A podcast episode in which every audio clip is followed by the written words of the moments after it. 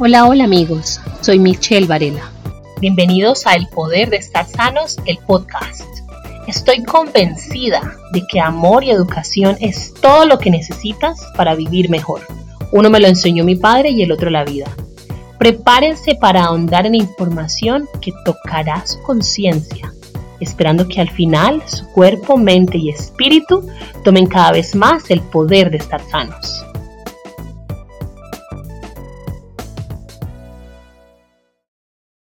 Bienvenidos al segundo episodio del Poder de Estar Sanos, el podcast.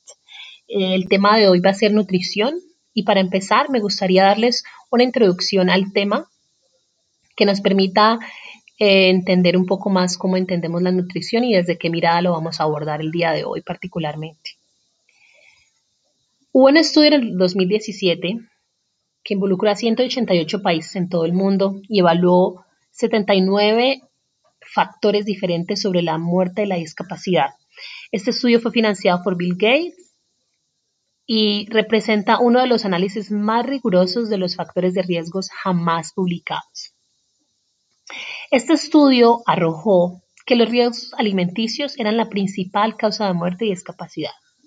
Una alimentación deficiente está asociada con más de 11,3 millones de muertes en el mundo. La alimentación es el contribuyente más importante de muerte y discapacidad. Una parte importante de este estudio, coescrita por el doctor David Katz, que es el fundador del Centro de Investigación en Prevención de Yale Griffin y la iniciativa True Health, que traduce salud verdadera, dice que una alimentación basada en alimentos mínimamente procesados, cercanos a la naturaleza, predominantemente las plantas, se asocia de forma decisiva con la promoción de la salud y la prevención de las enfermedades. El Fondo Mundial para la Investigación del Cáncer y el Instituto estadounidense para la investigación de cáncer publicó ocho lineamientos en el 2007, 2007, hace muchísimo tiempo, una de las que una de las recomendaciones es comer principalmente alimentos de origen vegetal.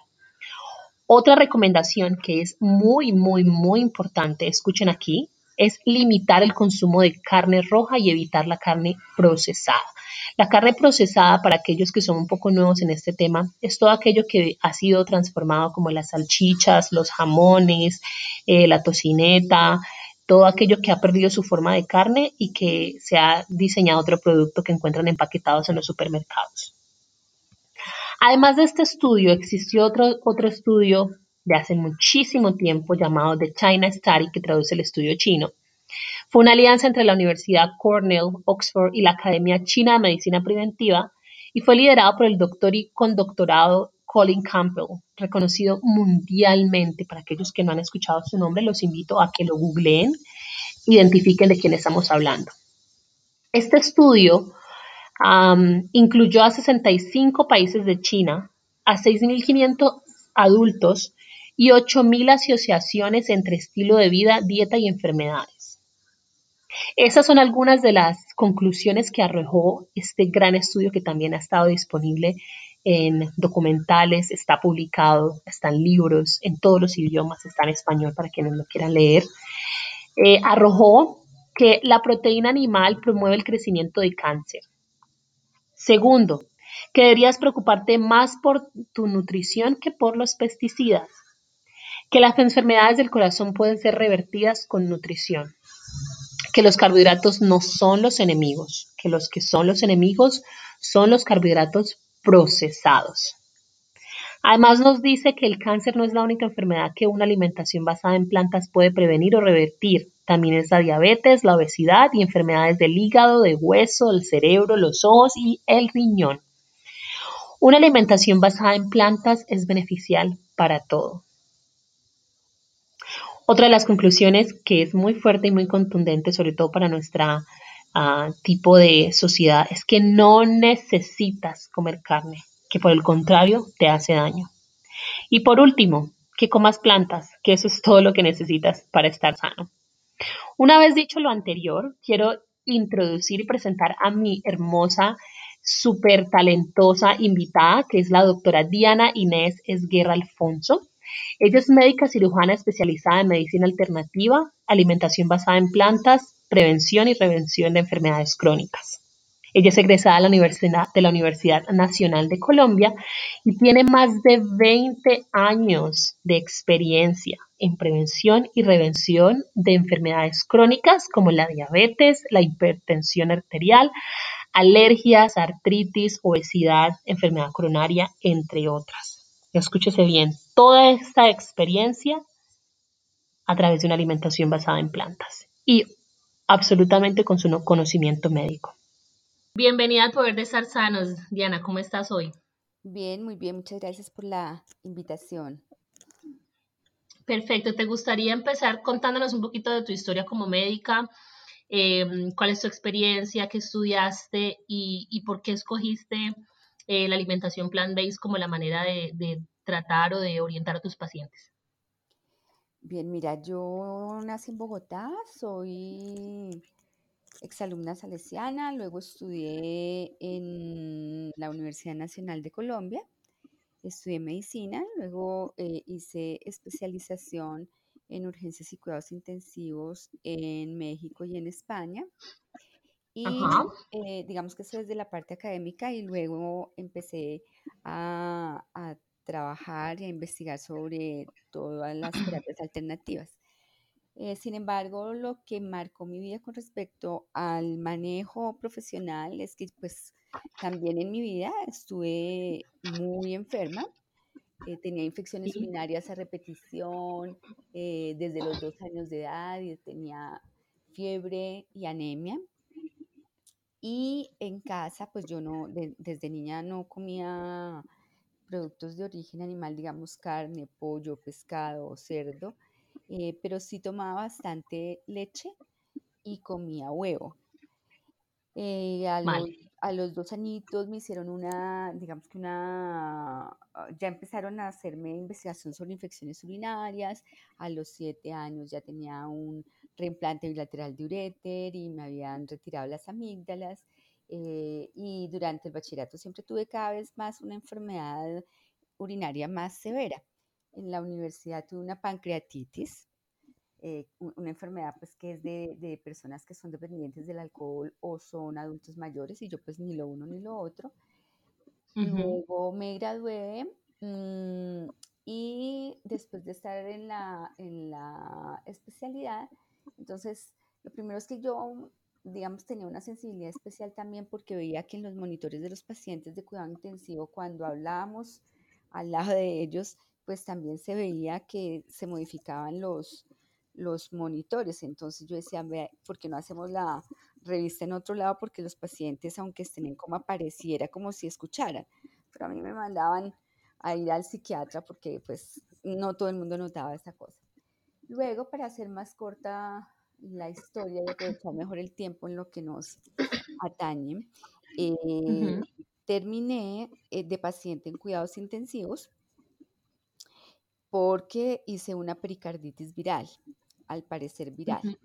Entonces, eh, estando allí, em, me replanteé un poco la forma de, mi profesión y, mirar, buscar, quería hacer algo como para que los pacientes no llegaran hasta cuidado intensivo, ¿no? Sino que pudiera ser una, un manejo preventivo. Y cuando salí de cuidados intensivos, casi que a las dos semanas, obtuve una beca para ir a España a eh, aprender medicina tradicional china en una escuela eh, donde estaba en inmersión todo el tiempo.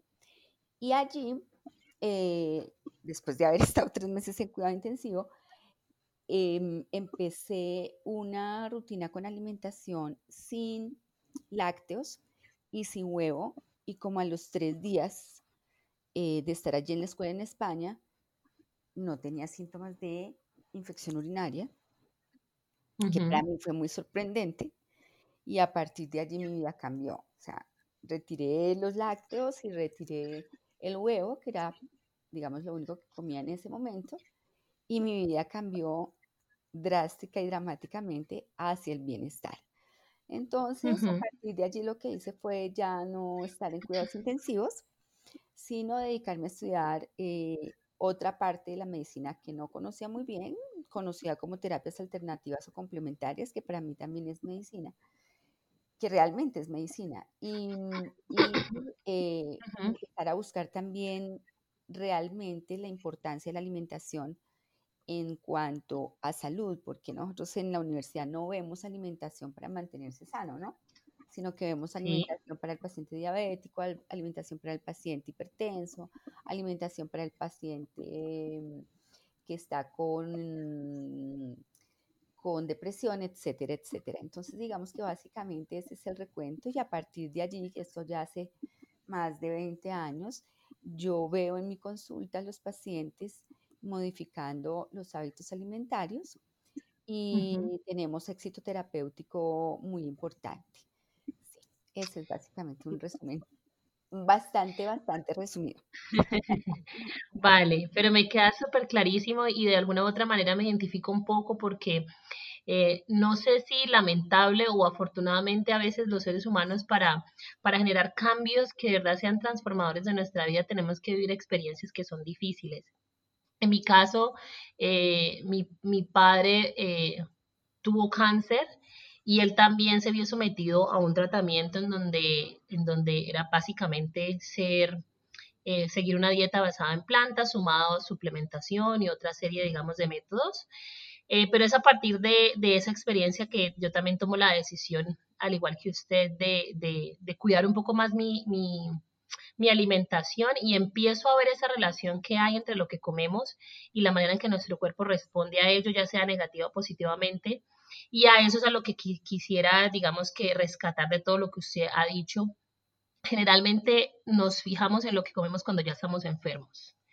Entonces, ¿por qué usted como doctor y con toda la experiencia que tiene considera que la nutrición es un pilar, ya sea para la prevención, reversión o cura de las enfermedades?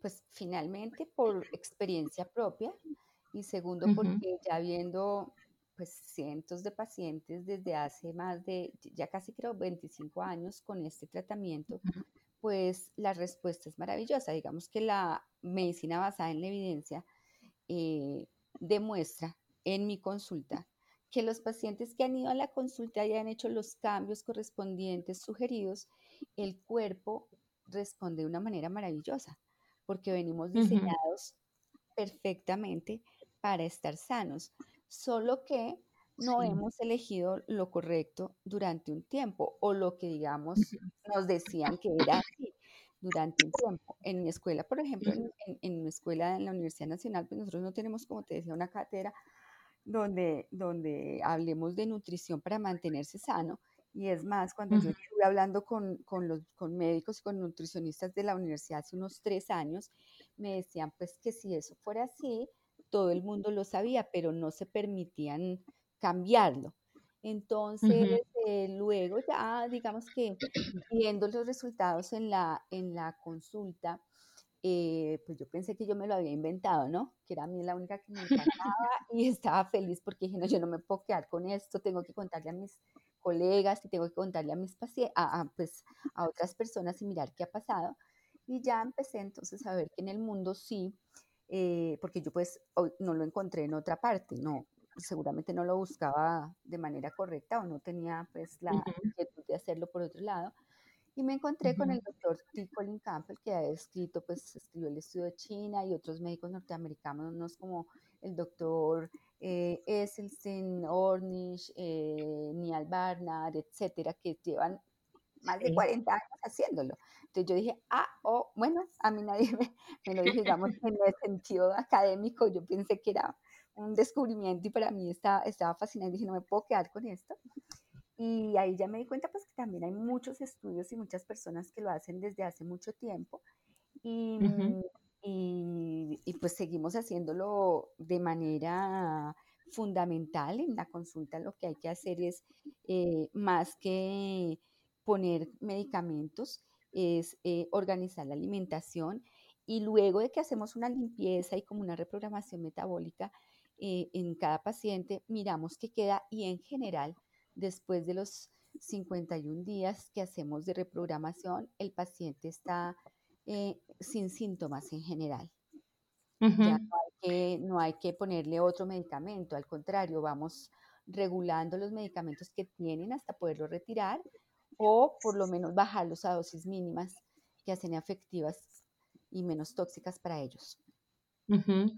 Como digamos en primera instancia, como primer aprendizaje de lo que usted nos expresa, es que el alimento es definitivamente una herramienta o una medicina para estar sanos, para estar mejor, pero también para curar. Em, ahora, esa nutrición de la que estamos hablando no es cualquier nutrición, estamos hablando de una nutrición que es basada en plantas. Podría sonar un poco sencillo y un poco fácil de entender, pero yo creería que es importante que nos vamos a la raíz, nos vamos a la base y entendamos qué significa llevar una alimentación basada en plantas. Sí, una alimentación basada en plantas, o bueno, lo primero que quiero contarles y decirles que es fundamental también es saber cuál es nuestro propósito en la salud, ¿no? Tener el propósito claro. Entonces, yo les digo a los pacientes y les cuento a ustedes que, que es tomar una decisión hacia dónde quiero llevar mi salud, ¿no? ¿Cómo tengo mi salud actualmente? ¿Quién soy desde el punto de vista de salud? Y hacia dónde quiero llevarla el tiempo que, pues, que me queda acá, ¿no? Entonces, para mí es importantísimo saber que yo quiero morirme sana, porque pues, aquí nadie sale vivo, ¿no? Todos vamos a partir, pero quiero hacerlo con mi, toda, con toda mi sistema operacional de manera perfecta.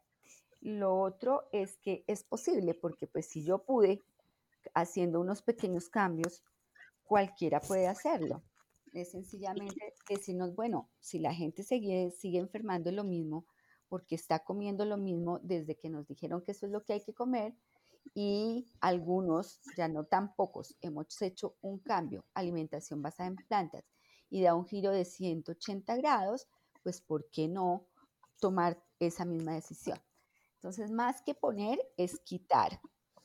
Eh, y hacer una alimentación que sea basada en plantas, que significa todo lo que nos brinda la tierra, todo lo que nos da la madre naturaleza sin ningún proceso industrializado adicional. Eh, de grano entero, que sea integral, significa, y sin grasas. Está demostrado ya científicamente que el 50% de lo que consumimos de origen animal tiene composición de grasas saturadas en todos los productos de origen animal, o sea, la carne, el, pollo, el queso, eh, el pescado y los huevos. Entonces, si yo mismo, si nosotros como seres humanos producimos nuestro propio colesterol y los animalitos tienen el de ellos, pues si yo como el de ellos, el mío se aumenta. Por ejemplo, cuando una persona come huevo, o yo que comía en su momento, si me hubieran hecho un examen de colesterol antes de comerme el huevo y luego de comérmelo inmediatamente que se absorba, el colesterol se aumenta en 272 miligramos inmediatamente después me lo como por huevo que consuma. Entonces, pues ante esa evidencia, ¿sí? No se queda alto porque circula y luego se deposita en la grasa visceral, o sea, alrededor de los órganos y también en el hígado y también en las arterias, en los vasos, ¿no? En los vasos arteriales que va haciendo que a medida que pasa el tiempo se vaya produciendo una enfermedad eh, arterial. Entonces, al quitarlos, por ejemplo, en nuestros pacientes, al quitarles los productos de origen animal, pues se les baja el colesterol, los triglicéridos, ¿no? y no necesitamos adicionarle al paciente un eh, medicamento eh, farmacológico de ninguna clase. Entonces, ante eso, pues es importante. Lo otro que también tiene la alimentación basada en plantas es que sugerimos evitar todos los aceites, incluso los de origen vegetal, porque al consumirlos eh, se oxidan, ¿no? Se, se, vuelven después Ah, el término que utilizamos científicamente es post-digestivamente, se convierte en eh, grasa saturada o pues en grasa mala, digamos que no saludable. Básicamente, de manera sencilla, ese es el concepto de, alimentación basada en plantas. Recapitulando un poco, entonces, una alimentación basada en plantas es aquella que contiene básicamente mm, productos, o comidas que salen de la tierra y que no han sido intervenidos manualmente por el hombre, que no han sido sometidos a ningún tipo de, proceso o ninguna producción. Y esos alimentos incluyen lo que son las frutas, las verduras, las legumbres, los cereales, las semillas y que no han sido procesados, que son enteros. Eso es correcto, ¿verdad? Las nueces, los germinados, sí, correcto. Perfecto, lo que llamamos frutos secos y germinados. Excelente. Es importante recordarles que en este episodio, como en todos, nuestra principal atención es compartir información valiosa y educar. Más allá de ser una invitación a hacer lo que decimos, es una generación de conciencia sobre la información que está disponible. Hacer además su propia investigación con las fuentes adecuadas, a procesar lo aprendido y después de eso, si les parece, adoptar cambios o no que al final la decisión que tomen sea lo mejor para su salud. Cambiar nuestra alimentación puede resultar difícil, lo sé, sobre todo cuando llevamos alimentándonos de cierta manera por años. Le hemos preguntado a algunas personas si tendrían una alimentación basada en planta y por qué. Esto para tener una idea generalizada de lo que la mayoría piensa. Escuchemos. Muy difícil, oye.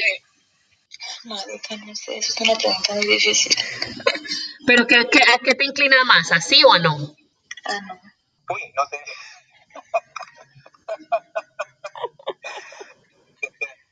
eh, diría, lo pienso, no lo haría drásticamente, porque sí quisiera hacerlo. Sé que va a ser duro, porque como estoy, obviamente, con el tema de deportivo, para mí, y lo que he escuchado, da mucho más energía, da mucho más fuerza. No, no, no le hago terminar, no.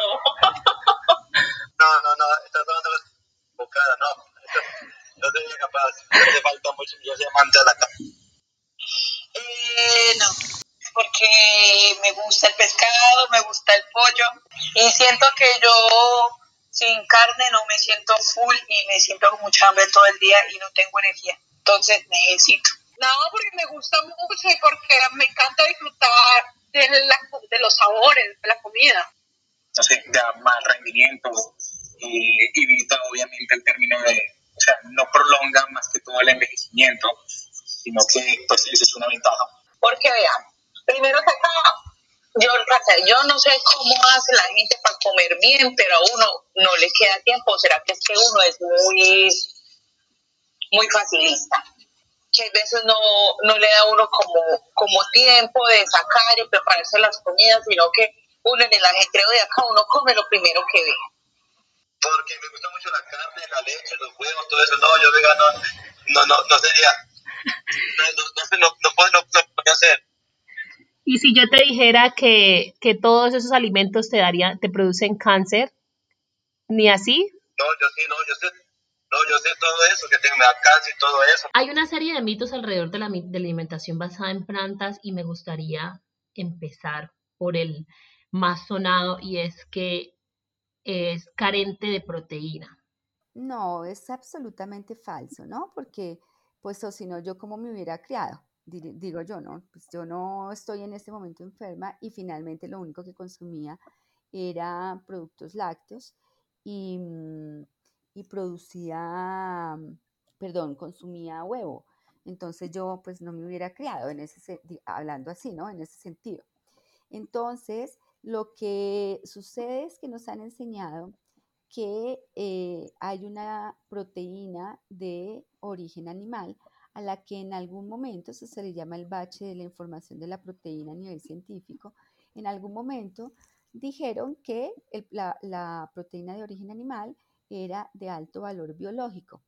Y esa es una expresión que fue empleada eh, a nivel comercial por los productores, digamos que por los productores de, carnes de origen animal.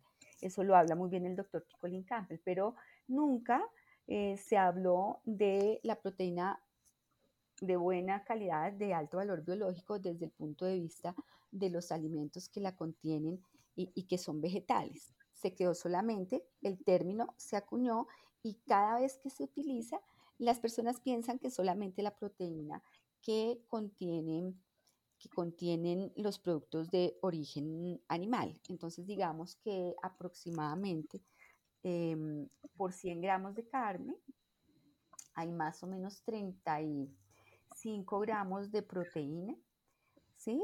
Eh, por, cada, por cada 100 gramos de pollo eh, hay, hay algo similar por cada 100 gramos de queso, que es de, de queso campesino, hay aproximadamente 20 gramos de proteína por cada 100 gramos de huevo hay aproximadamente 32, en este momento no tengo la cifra exacta, pero aquí la estoy buscando. Y lo mismo eh, podemos hacer en el análisis con eh, los productos que no son de origen animal. Entonces, digamos que las leguminosas tienen aproximadamente, por cada 100 gramos, tienen 29 gramos de proteína, que es de alto valor biológico. ¿sí? Los cereales tienen entre 9, que es el cereal que menos tiene proteína, tiene 9 gramos por ciento, o sea, por cada 100 gramos de ese cereal. Y eh, el que más tiene, tiene 39. Aquí tengo ya la tabla en la que les puedo decir que voy a rectificar los valores para que lo tengamos clarísimo y si lo quieren escribir estaría perfecto porque la proteína que aporta la carne por cada 100 gramos es de 37 gramos, exactamente. El, pollo, hablamos de la pechuga, aporta 46 gramos. El queso campesino aporta 25 gramos. El huevo aporta 32 gramos. Entonces, si la proteína de los, de los granos, o sea, de origen animal, granos, hablamos de leguminosas, frijol, lenteja, garbanzo, etcétera, aportan 29 gramos. Los cereales, empezando por el arroz, terminando en la quinoa, amaranto, que son pseudo cereales, aportan entre 9 y 30 gramos de proteína. Las, eh, tubérculos, o sea, la papa, eh, había escuchado que la papa tiene proteína. Decimos que la papa y los tubérculos lo único que aportan son calorías y aportan almidones. Y resulta que por cada 100 gramos de papa y tubérculos tenemos 8 gramos de proteína. ¿sí? Y la papa dulce aporta por 7 eh, gramos por cada 100 gramos de proteína. Entonces, esto es importante. Ya vamos ahorita con el concepto de que cuánto necesita cada uno. Entonces, lo que aporta de grasa, de grasa, la carne por 100 gramos son 57 gramos de grasa. El pollo 51 gramos de grasa saturada. El queso campesino, que se supone que es el que tiene, que no se supone que es el que menos tiene grasa, tiene 74 gramos por 100, por, por 100, sí, 74% de grasa saturada. El huevo tiene 61. ¿Cuánto aumenta el colesterol en sangre una vez que uno lo consume. Quienes consumen carnes lo aumentan en, 30, 32 miligramos por decilitro, el pollo 36 miligramos por decilitro, el queso 26 gramos por decilitro y como les decía, el huevo entre 272 miligramos y 300 miligramos por decilitro por huevo, una vez que se ha consumido. Eh, las grasas que aportan los productos de origen eh, basado en plantas, los granos 4%, los cereales 8%, los eh, tubérculos 1% y la papa dulce 1%. ¿sí? El colesterol que aportan, ya dijimos que es altísimo los productos de origen animal, porque nosotros como animales producimos nuestro propio colesterol, o sino por cómo obtenemos la medición de cuando nos toman examen de colesterol. No es porque es adicional, sino es porque es el que nosotros mismos producimos. Entonces, los productos de origen animal y la alimentación basada en plantas, ninguno aporta colesterol, cero colesterol. ¿Sí? Y hay otra medida que es importante contarles y que es la, em, la acidez que aporta, ¿sí? Cada uno de los nutrientes, digámoslo, ¿no? O sea, el ácido dietario. ¿Qué significa eso? La cantidad de acidez que el sistema eh, produce, o mejor, más fácil, de 1 a 10, cuánto ayuda a enfermar ese producto que comemos.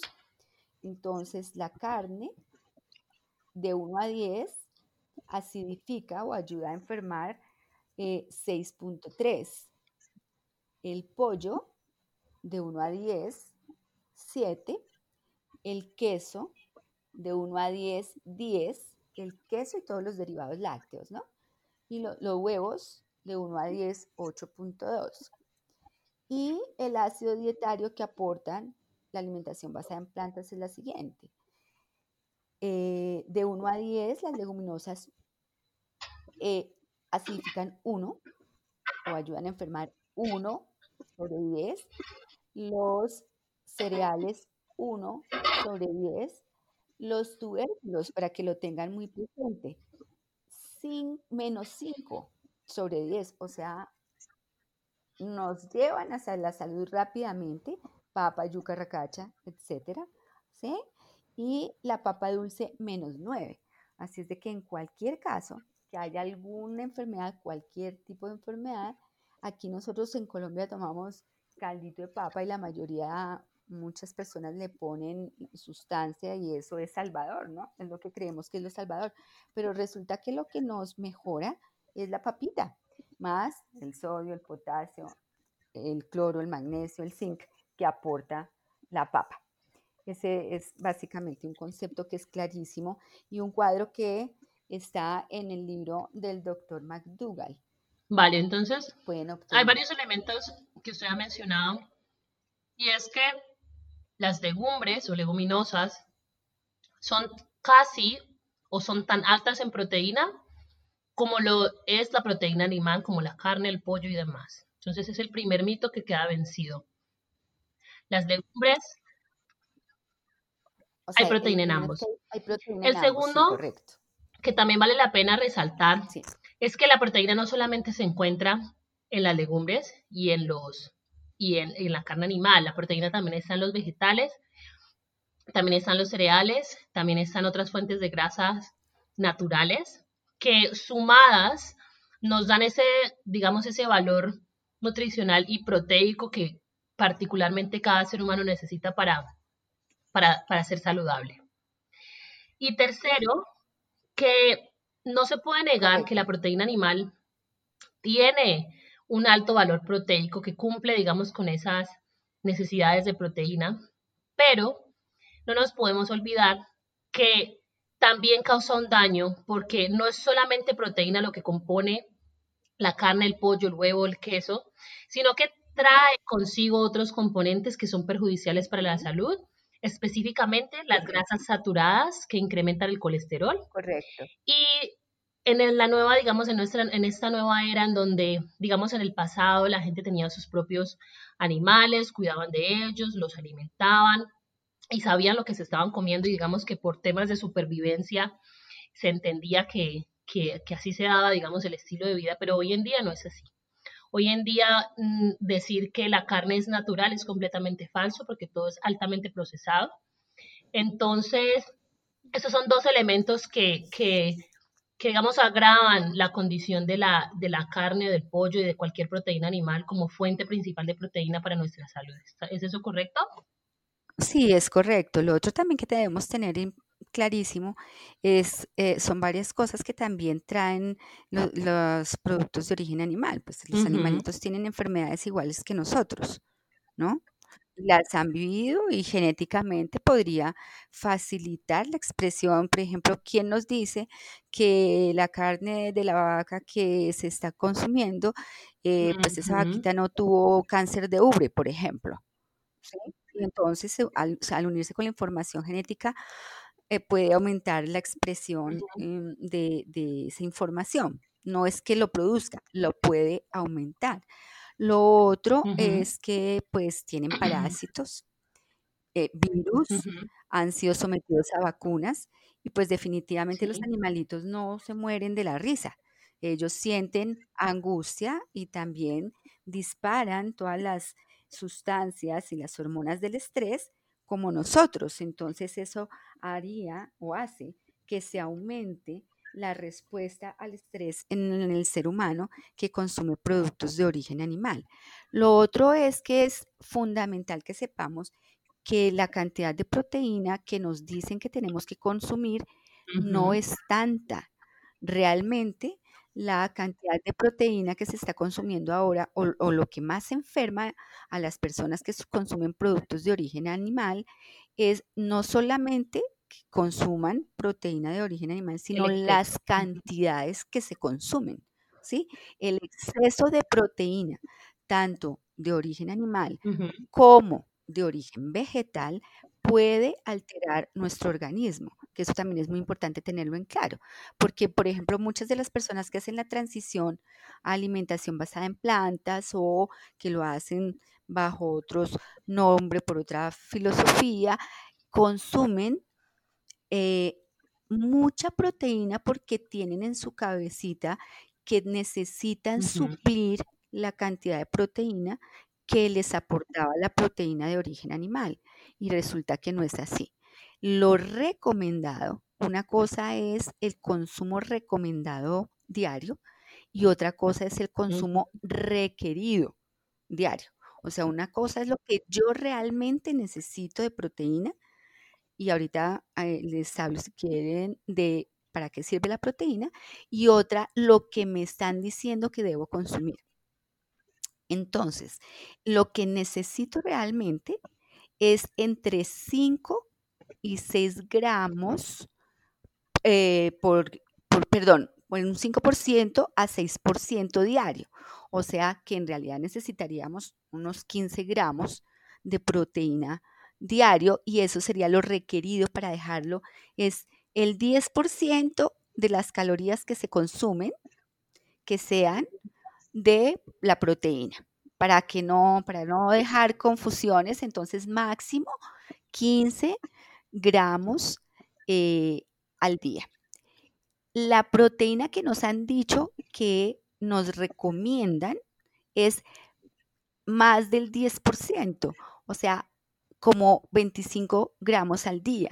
Y resulta que por encima de los 12 del 12% de consumo de proteína al día se disparan las enfermedades como el cáncer, como las alergias, etcétera, etcétera, etcétera. O sea, no quiero decir que estoy sugiriendo que coman productos de origen animal, pero si alguien quiere consumir o que consuma muy poco, no es lo ideal para la propuesta que hacemos, que es mantenernos sanos, ¿sí? Y morirnos sanos, porque eh, uno de mis retos también es dejar una zona azul en el planeta, en Colombia, que es llena de centenarios, o sea, de personas mayores de 100 años que sean felices, eficientes, autosuficientes e independientes, y no enfermas, inválidas, amputadas, dementes y con Alzheimer. Eso se puede prevenir. Entonces, no sé si queda claro el concepto de la cantidad. Necesitamos menos proteína de la que nos han eh, mostrado y los estudios recientes también nos afirman que el 70% de los de la cantidad de proteína que necesitamos, el mismo cuerpo nos la aporta, porque todo el tiempo estamos recambiando células. Así es de que necesito un tris del tris que realmente necesito. Ejemplo, yo, yo, yo peso 42 kilos, entonces en teoría necesitaría eh, 0.5 gramos por kilo de peso, realmente 21 gramos al día, ¿sí? Y de esos 21 gramos el cuerpo me aporta el 70%. O sea que tendríamos que decir que si 21 gramos son el 15%, ¿cuánto sería el 70% que me aporta el cuerpo? Y lo que yo necesito consumir de proteína realmente es muy poquito. ¿Sí me hago entender? Sí, es, es, muy poco. Sí, no es solamente, Entonces, no es solamente fijarnos en la calidad de la proteína que, consumimos, ya sea animal o vegetal, sino también en, fijarnos en que la cantidad sea la correcta de acuerdo a nuestro peso, a nuestro requerimiento, a nuestra actividad física y, y que nos quitemos esa venda que tenemos en los ojos y en, en la que pensamos que la proteína es el, la principal fuente, digamos, que necesitamos para estar saludables, que estamos obsesionados con la proteína y, y, y la proteína está generando, por el contrario, exceso.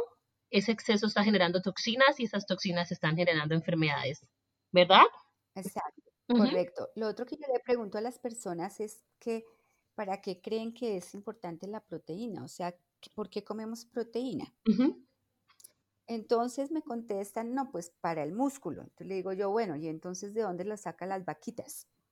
¿De dónde lo sacan los elefantes? ¿De dónde la obtienen los gorilas? Porque yo a ellos nunca he visto que coman proteína de origen animal.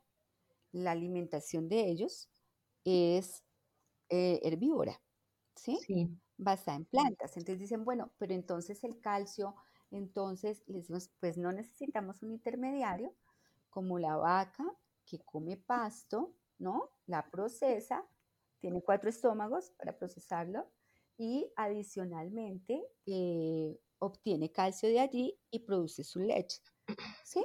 Nosotros no, no, no necesitamos ese intermediario. Y finalmente, la leche de vaca es para los terneros. Hay una diferencia importante en la leche materna, en el contenido de la, de la leche materna, y en el contenido de, la leche de vaca. Entonces, si nosotros necesitáramos leche por, durante el resto de la vida, pues nuestras mamás producirían leche toda la vida. Es lógico, ¿no? La naturaleza es sabia. Y es la única especie que consume leche de otra especie, pues somos los humanos. Yo jamás he visto en la naturaleza que un perrito consuma leche de vaca o que un elefantito consuma leche de cabra. Sí. ¿no? La naturaleza es sabia y la naturaleza es clara.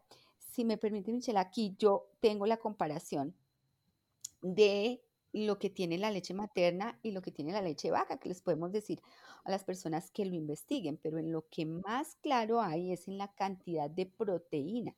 Entonces nosotros diríamos nuestra, la leche materna la leche que producen nuestras mamitas cuando nacemos, el periodo en el que nosotros más crecemos es entre recién nacidos y el año de edad, que es el tiempo de lactancia. Entonces uno diría, no, pues necesitaríamos una cantidad altísima de agua, altísima de proteínas, altísima de minerales, altísima de grasa, porque duplicamos, casi que duplicamos nuestro tamaño en ese primer año. Crecemos muchísimo. Pues mira, la cantidad de proteína que tiene la leche materna es 1.6 por cada 100 mililitros, ¿sí? 1.6 gramos por cada 100 mililitros. Y la leche de vaca, 3.24. Uno diría, pero pues no es mucho, de 1.6 a 3.24, no son sino casi 2 gramos, pues ese gramo hace la diferencia. Uno. Dos, nosotros, en eh, la leche materna tiene caseomorfina, que es pues la proteína de la leche de vaca, más una sustancia que bioquímicamente se ha asimilado a la morfina eh, en una cantidad X, en este cuadro no la tengo, y la de la leche de vaca tiene 20 veces más. Entonces eso nos nutre y nos produce placer y hace que sintamos placer en el mismo sitio de placer donde se estimula el placer cuando estamos tomando la leche materna. Entonces la leche vaca tiene tres veces más, ¿no? Entonces la leche vaca tanto por la grasa, que es lo que produce adicción en estos alimentos, como por la caseomorfina, produce adicción, ¿sí? Entonces, pues cero. No es, ese es el alimento para los terneritos, no es el alimento para los humanos. En nuestro caso, eh, en nuestra consulta que hemos visto, estreñimiento crónico, migraña, o sea, muchos. El 100% de los pacientes que consultan por estreñimiento suspenden los productos de origen animal e iniciamos por los lácteos y se mejoran. Las alergias en los niños se mejoran completamente suspendiendo los productos lácteos. Y, la proteína de origen, eh, pues de, de leche de vaca, está relacionada directamente. Y en esto sí, quiero que vayan a los estudios del doctor Ticolin Campbell, que tiene más de 370 estudios, él lleva más de 60 años publicando información en la que ya sabe que no es saludable el consumo en exceso de proteína de origen animal. Por el contrario, dispara, dispara la, el cáncer de mama en hombres y mujeres y dispara, está directamente relacionado con el cáncer de próstata en los hombres, los productos de origen. Vale, bueno, habiendo hablado, yo diría que este tema tiene demasiada tela para cortar, pero para poder eh, seguir avanzando, me gustaría que habláramos un poco de otro de los mitos. En esta nueva era nos preocupamos demasiado por cómo nos vemos y por eso nos hemos también obsesionado con el consumo de los carbohidratos. Le tenemos miedo a los carbohidratos, le tenemos miedo al arroz, le tenemos miedo a la papa, le tenemos miedo a todo lo que nos han dicho que engorda. Y ese es otro de los mitos en relación a la alimentación basada en planta, porque es alta en carbohidratos, o al menos eso se entiende, y la gente tiende a pensar que nos sube de peso. ¿Qué podemos decir al respecto? Sí, lo que yo les digo a las personas es que le tengan miedo a lo que preparan con los carbohidratos. Entonces, pues, en general se comen porque digamos que la papita está dentro de esa misma dentro de ese mismo grupo, siendo que es uno de los alimentos más sanadores. Lo que yo les digo es primero quiten las grasas, ¿no? Lo que les sube de peso es el consumo de, de grasas saturadas, porque alguien pudo haber dejado de consumir productos de origen animal, pero come papas fritas y toma gaseosa, entonces no es saludable. Eh, la alimentación basada en plantas es, eh, tiene como propósito mantener la salud, ¿sí? Pero hay otro tipo de personas que dejan de consumir productos de origen animal, pero siguen consumiendo productos procesados. Siguen consumiendo harinas, eh, o sea, cereales que les han quitado la fibra. Y resulta que la fibra es fundamental para la salud. Si no consumimos fibra, entonces, ¿cuál es la función de la fibra? La función de la fibra en el cuerpo es como barrer el intestino y sacar toxinas porque la fibra no se absorbe. Y adicionalmente, pues es una parte fundamental del bolo fecal. Las personas que tienen estreñimiento es porque no consumen fibra también. Los productos de origen animal no aportan fibra. Al contrario, ¿sí? No aportan, aportan cero fibra. Em, y es importantísima, la fibra también es importantísima para la salud del colon. Si no hay fibra, pues no hay flora intestinal saludable. Ellos van a la par como si fueran novios, ¿no? Recién enamorados. Si no hay fibra, no hay flora intestinal saludable. Entonces, es otra de las cosas. En nuestro consultorio tenemos un programa que se llama Coma más, pese menos, pero pues está basado en alimentación basada en plantas. Coma más de qué? Pues coma más verduras, coma más fruta, coma más em, cereales y no consuma, ¿no?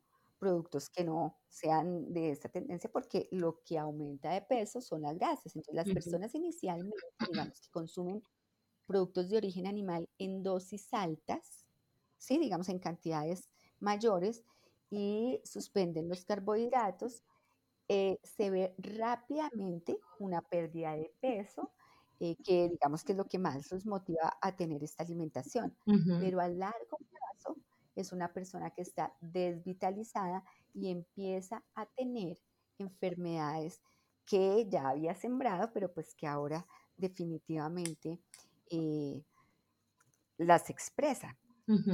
Les yo les quiero contar un dato, una cosa que es importante a nivel científico, y es que, por ejemplo, en la diabetes eh, se ha eh, dicho, siempre se ha comunicado, que, que, la diabetes es por consumir azúcares.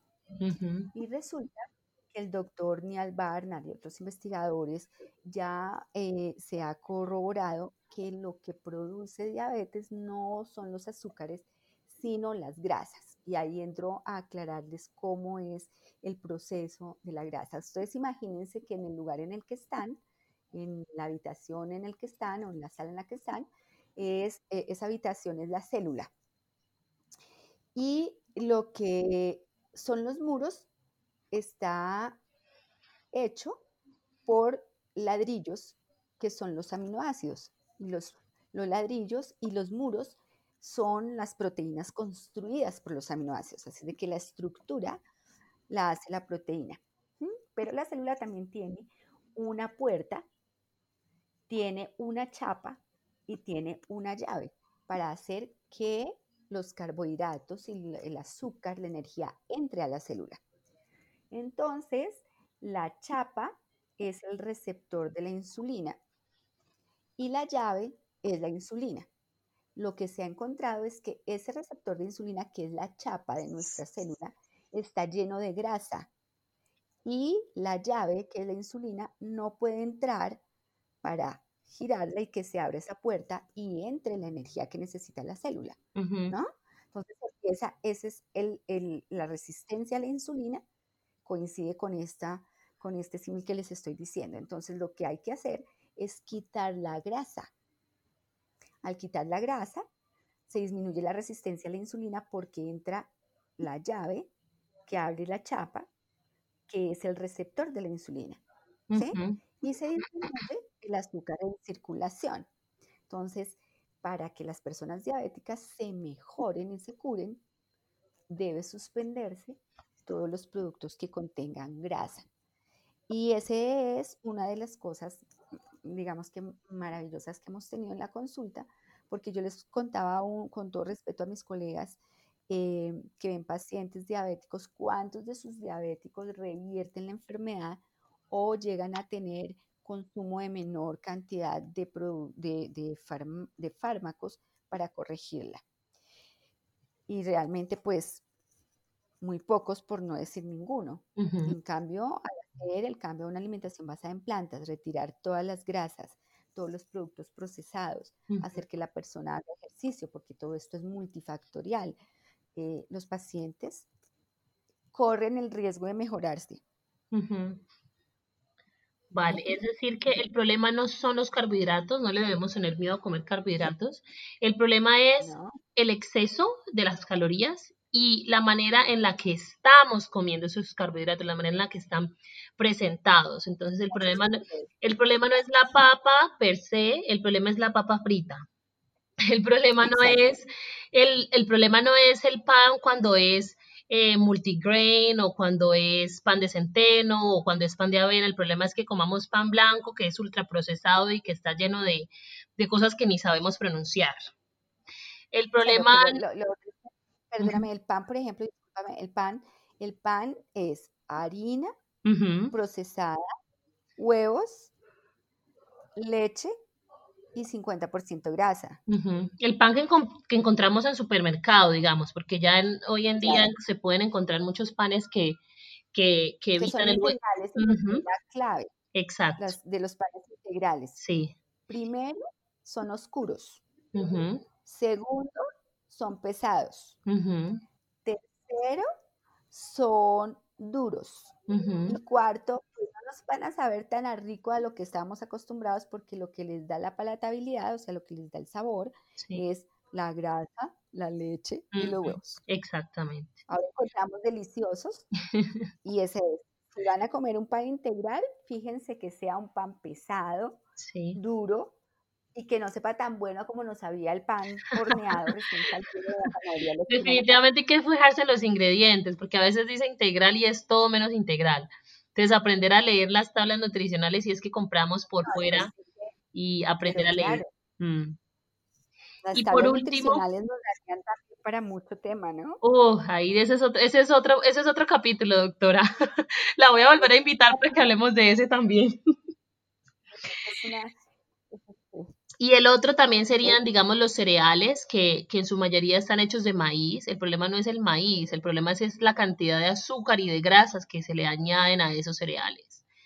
y, el, otro problema es que a ese maíz le han quitado la fibra. Total, total.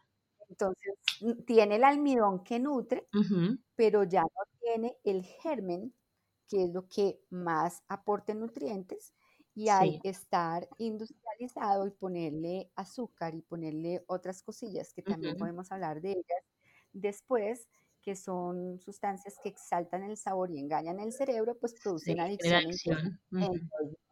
Y aquí hay una cosa que les quiero decir para que vean lo dramático que es el consumo de azúcar procesada eh, eh, a medida que va pasando el tiempo.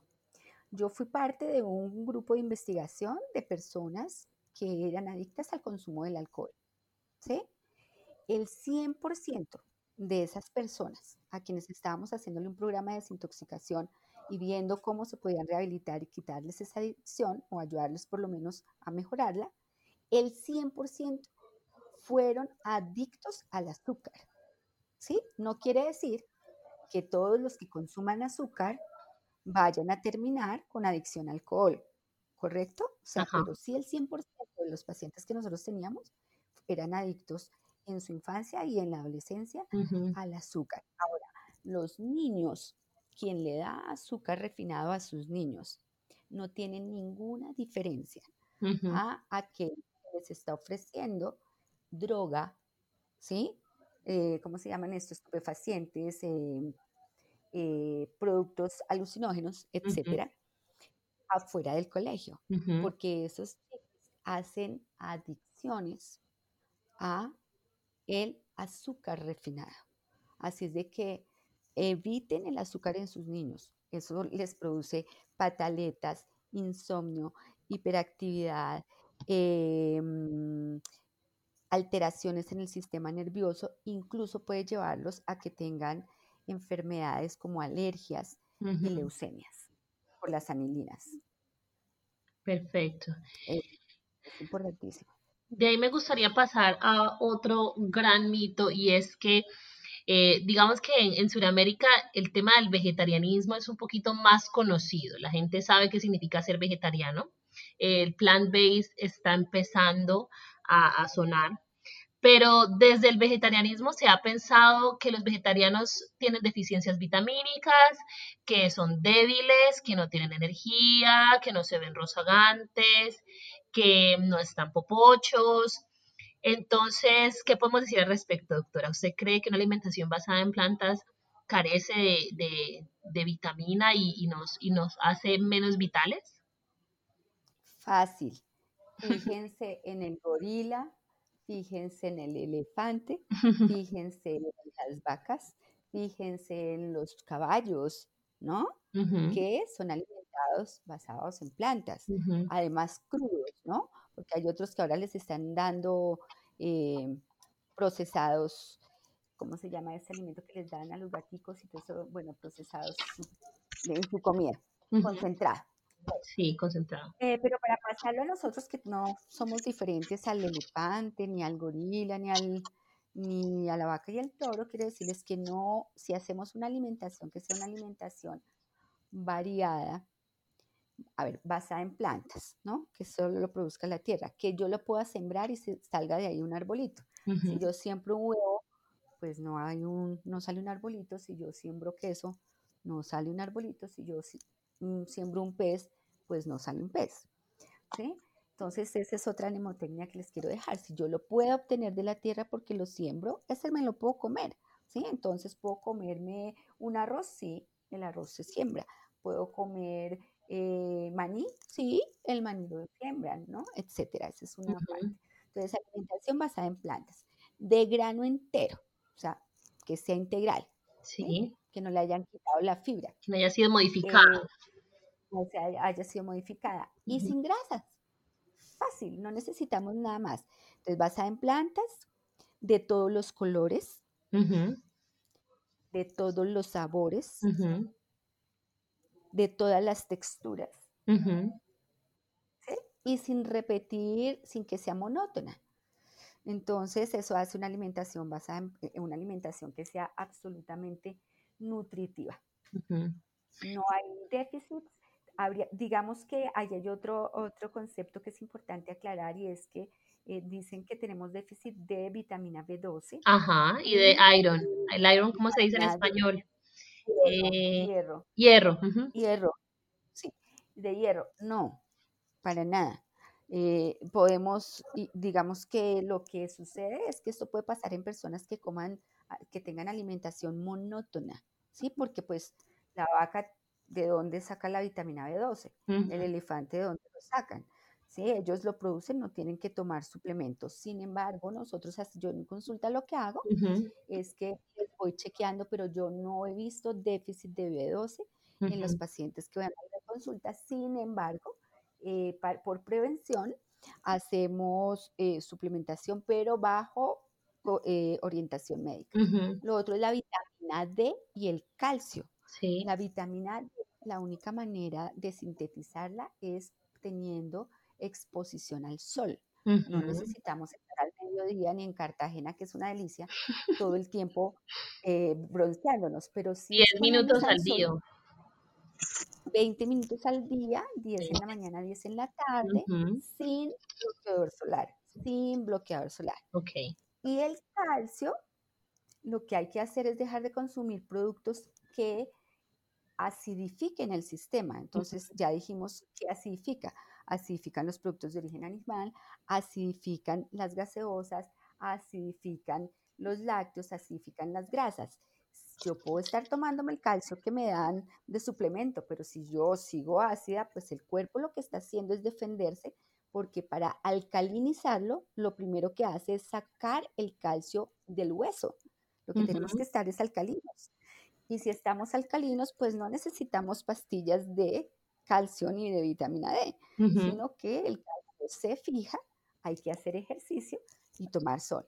Pero digamos que calcio tienen, tenemos desde, desde aporte de calcio en alimentación basada en plantas, en las frutas.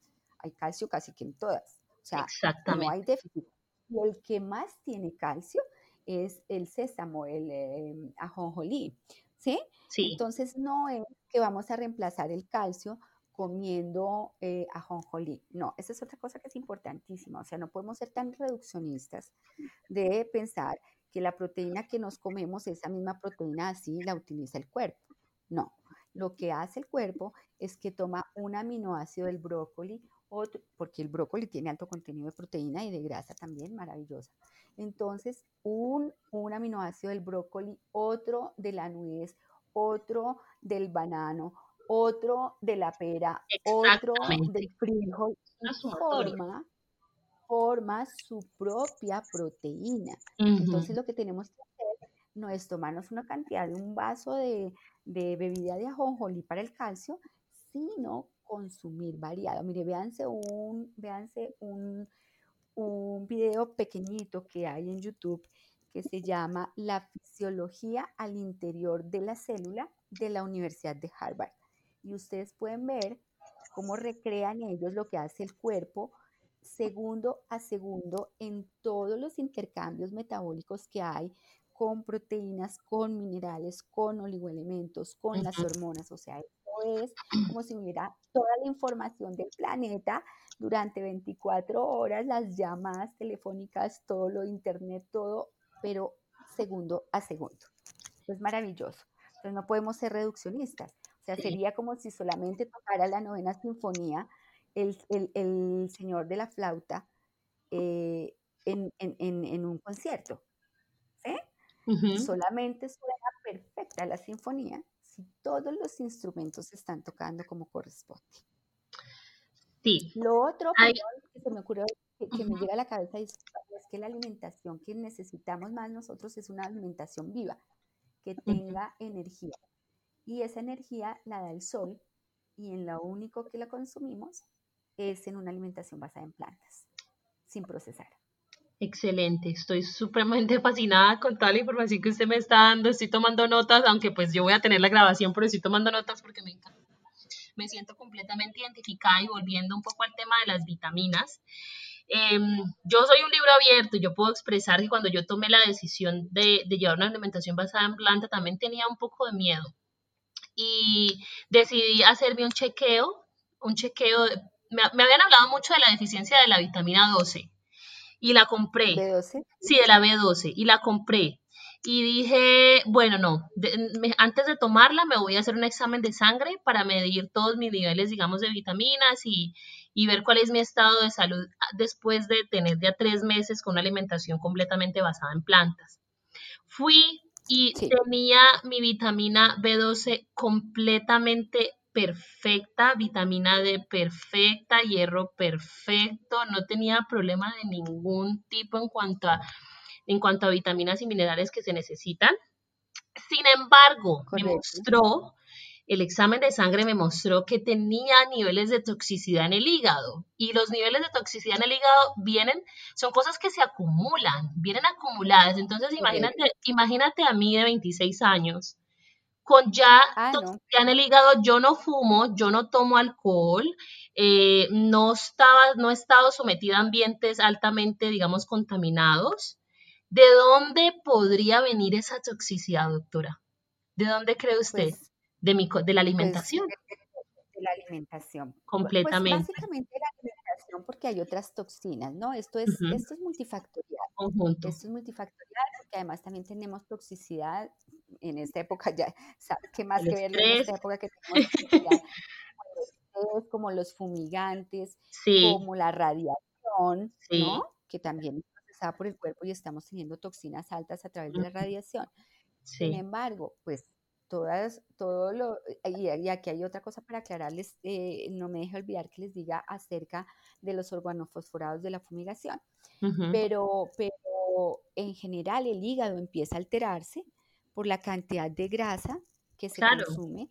Hemos visto en niños ya menores de 10 años infartos que les imagínate, producen la muerte por la obesidad y aparte de eso, hígados grasos, sí, ¿no? Entonces, eso es por el consumo de productos procesados y la cantidad de grasa que tiene la alimentación. Digamos que la alimentación eh, norteamericana, para ponerla de, de- de punto de partida, eh, eh, la alimentación que se tiene y es que eh, la, la- la obesidad es impresionante desde, que, a- desde ya menores de 5 años. Entonces, es la alimentación. totalmente. Y, y pues yo, digamos que tengo.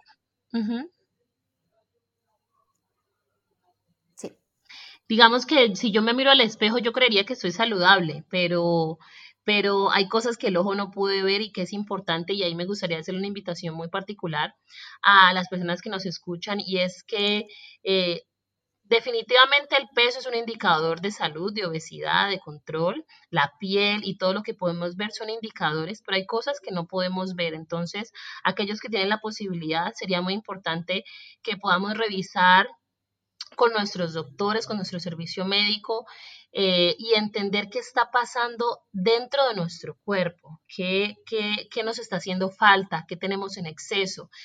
Y como segunda invitación es que no nos debemos dejar, dejar llevar por mitos. Hay una información, hay un mundo de información, hay un mar de información en el Internet eh, que debemos aprovechar. Como se ha mencionado, un montón de estudios, un montón de doctores, un montón de investigaciones que llevan años, no solo 20, sino 40, estudiando. Entonces no nos dejemos llevar por, por esos mitos que, no nos, que, que nos llenan de miedo y que al final nos perjudican y que no nos permiten evolucionar y no nos permiten transformar nuestra vida y nuestro estilo de vida hacia, hacia un lugar en donde nos sintamos mejor, donde estemos mejor, donde estamos más sanos.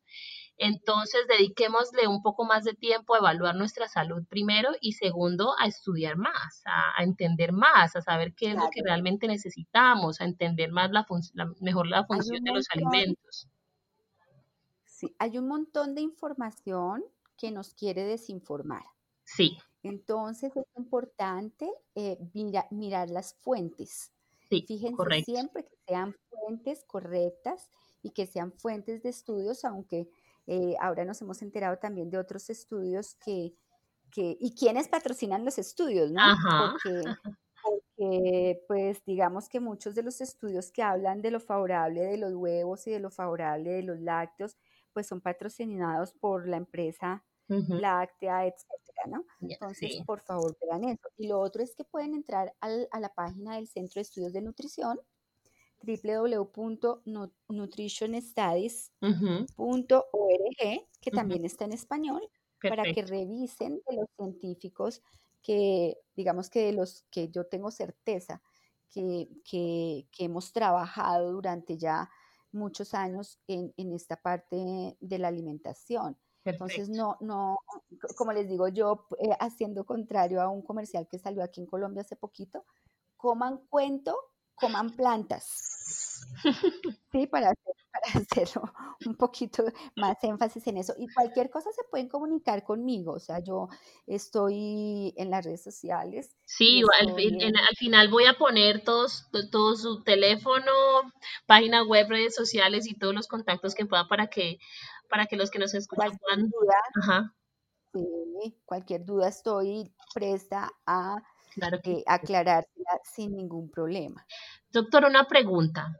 Digamos que hemos convencido a los colombianos, hemos convencido, mejor dicho, después de escucharnos, han tomado la decisión de que van a llevar una alimentación basada en planta. Y bueno, terminan de escuchar y al final dicen, pero ¿y eso cómo se pone en el plato? Entonces hagamos de una manera muy rápida y muy sencilla, repasemos cómo es el desayuno, el almuerzo y la cena de una persona que se alimenta basada en plantas y que es saludable. Bueno, entonces yo les voy a contar, eh, por ejemplo, el desayuno de ayer del Día de la Madre. Muy bien. El desayuno de ayer del Día de la Madre fue eh, pan de trigo, eh, tamal ¡Ah, qué de quinoa, o tamal, tamal de quinoa, o tamal de garbanzo, mm. chocolate que es hecho de cacaíto, cacao en agua, y una torta que tenía, eh, que era torta de chocolate con frutos rojos, y nueces, eh, tenía encima, tenía, no, esa básicamente. Ese fue el desayuno. ¡Qué delicia! ¡Qué tortura! Usted me estaba torturando, doctora. el almuerzo. a mi mamita le encanta la comida criolla colombiana. Ella es como a otras cosas. Entonces, y además a ella le gusta cocinar cuando es celebración para ella, ¿no? Sí. Entonces cocinó un plato muy típico eh, de cundiboyacense que se llama cocido. Ese cocido tiene papa, yuca, arracacha, eh, tiene mazorca, tiene, arveja, Em, habas y se prepara como en un caldo, ¿sí? Arroz y hogao. Qué delicia. Oh, Qué delicia. Ese fue el almuerzo. Y la cena, y la cena, pues como aquí nos encanta el cocido, fue cocido también. Eh, pero evitamos repetir alimentación, pero una cena, digamos, con una comida eh, basada en plantas saludable, podría ser una crema, por ejemplo, de espinacas, que se puede hacer para espesarla con papita, con papa, y se puede poner, se pone a hacer como un caldo de papa básico y le ponemos cebolla, cilantro. Em, también me había olvidado hacer énfasis y es que todas las especies no son condimentos, son herramientas saludables que hay que ponerlas también y que son una gran herramienta para variar los sabores. Sí. Em, entonces un caldito de papa bien rico se licúa y cuando está hirviendo, eh, se, es decir, se prepara el caldo de papa, se licúa, se pone a hervir y cuando vuelve, está hirviendo, se le pone eh, el vegetal, vuelve y se licúa y se sirve. ¿Y ya? Sí. Qué delicia. Sí, doctora, sí en vez de pan, por ejemplo, consumir arepas. Nosotros aquí en, en, Sudamérica, digamos en Latinoamérica, tenemos todos los maíces. Entonces, maíz pira, maíz polva, maíz peto, maíz amarillo, maíz millo. Entonces, arepas de todas, pero, pero que no sea la misma, ¿no? Arepas de arroz con quinoa, arepa de, de, ¿qué más puede ser? De quinoa solita, eh, hamburguesas de frijol. Eh, bueno, hay un montón de opciones cuando nosotros, ah, mira, hay otra cosa, yo comí hace poquito pan de papa. Nunca había comido pan de papa. Y me sorprendió. Es impresionante, es impresionante. Yo nunca antes en mi vida había comido tan delicioso como como ahora. Ni tan Ni tan variado, sí.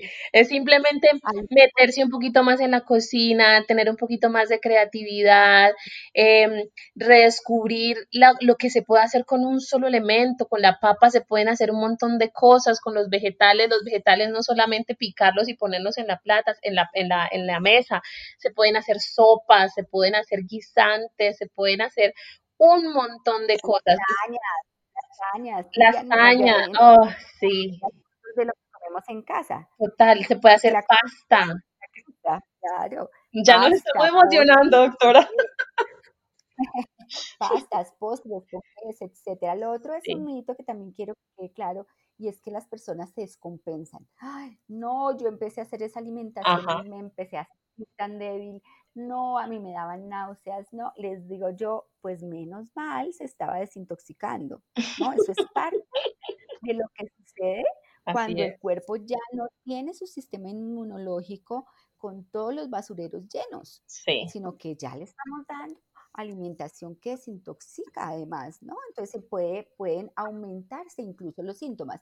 Por eso también es importante hacerlo, hacerlo, digamos que guiado por un médico. Sin embargo, para que no tengan, para que no tengan ningún temor si aparece o les duele más em, el dedo gordo de la uña encarnada, eh, que además está diciendo que el hígado está funcionando mal, eh, eh, tengan paciencia, toman bastante líquido y consulten y consulten. Si van a un médico convencional, por favor, téngannos paciencia.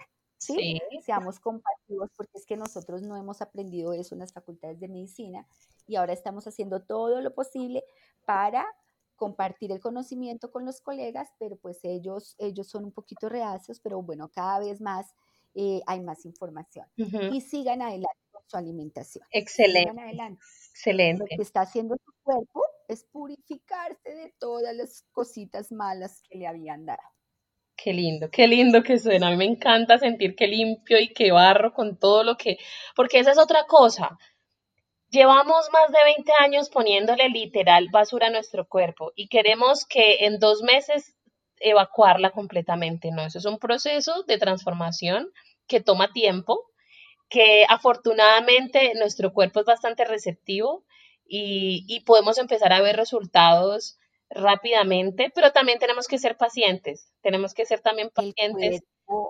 es maravilloso. Sí. Cuando el cuerpo dice, cuando el cuerpo habla que hay un síntoma, por ejemplo, migraña, sí. ¿sí? Es, es, el llanto del cuerpo diciendo, auxilio, socorro, por favor, resuelva lo que tiene que resolver en el plano que tiene que resolverlo, porque yo ya no pude con mis mecanismos de autorregulación. ¿Sí? Y entonces lo que nosotros hacemos es tomar una pastilla para el dolor de cabeza. Y resulta que ese, paciente además, también además puede, eh, puede ser es que esté estreñido.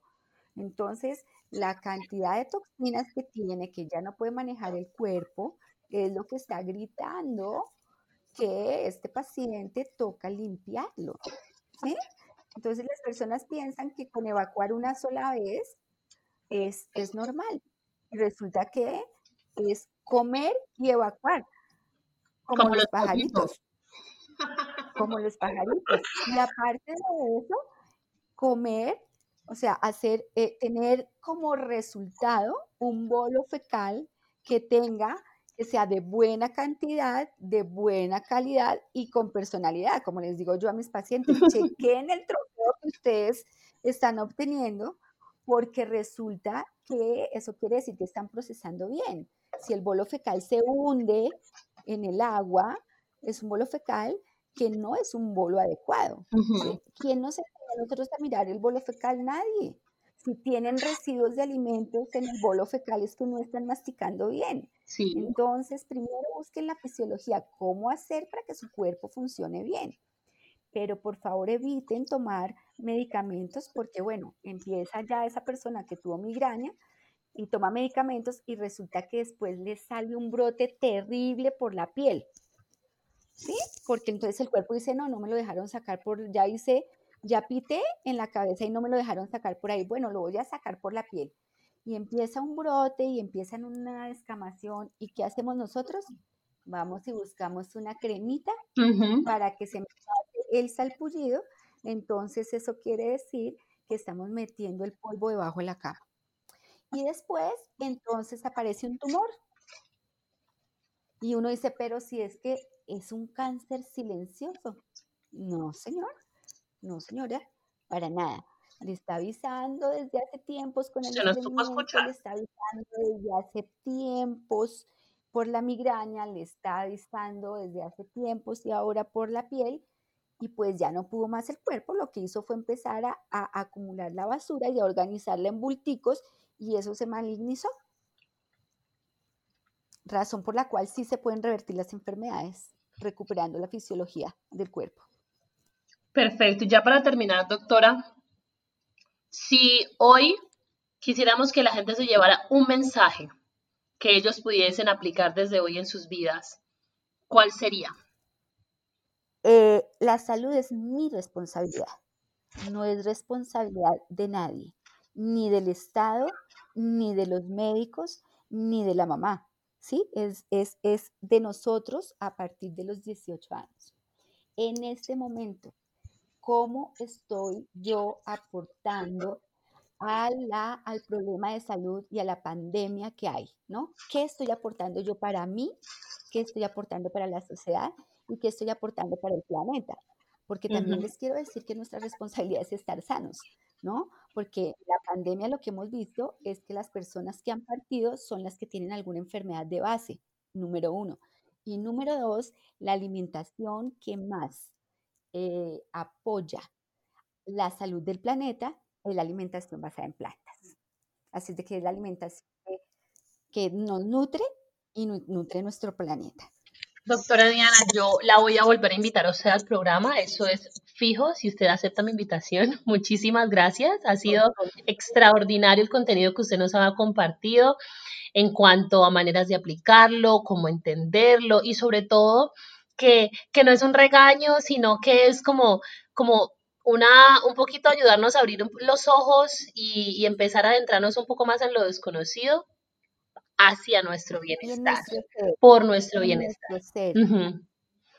Entonces, en el ser, en general la humanidad hemos estado en el hacer y en el tener y no en el ser. Así es. Cuando estamos en el ser, pues ahora no podemos hacer nada sino ponernos cuidado a nosotros mismos. Nos están dando la oportunidad de estando guardaditos. Sí, es cierto. Doctora, mil, mil, mil, mil gracias. Gracias por participar y por ayudarnos a tener el poder de estar sanos. Con mucho gusto. Con todo mi amor. Este fue un gran episodio de El Poder de Estar Sanos, el podcast. Soy Michelle Varela, su anfitriona y amiga. Síguenos en Instagram y encuentra nuestros episodios en Spotify y en iTunes. Déjanos tus comentarios y ayúdanos a evolucionar para traerte la información que necesitas saber para tener el poder de estar sanos. Gracias por escucharnos.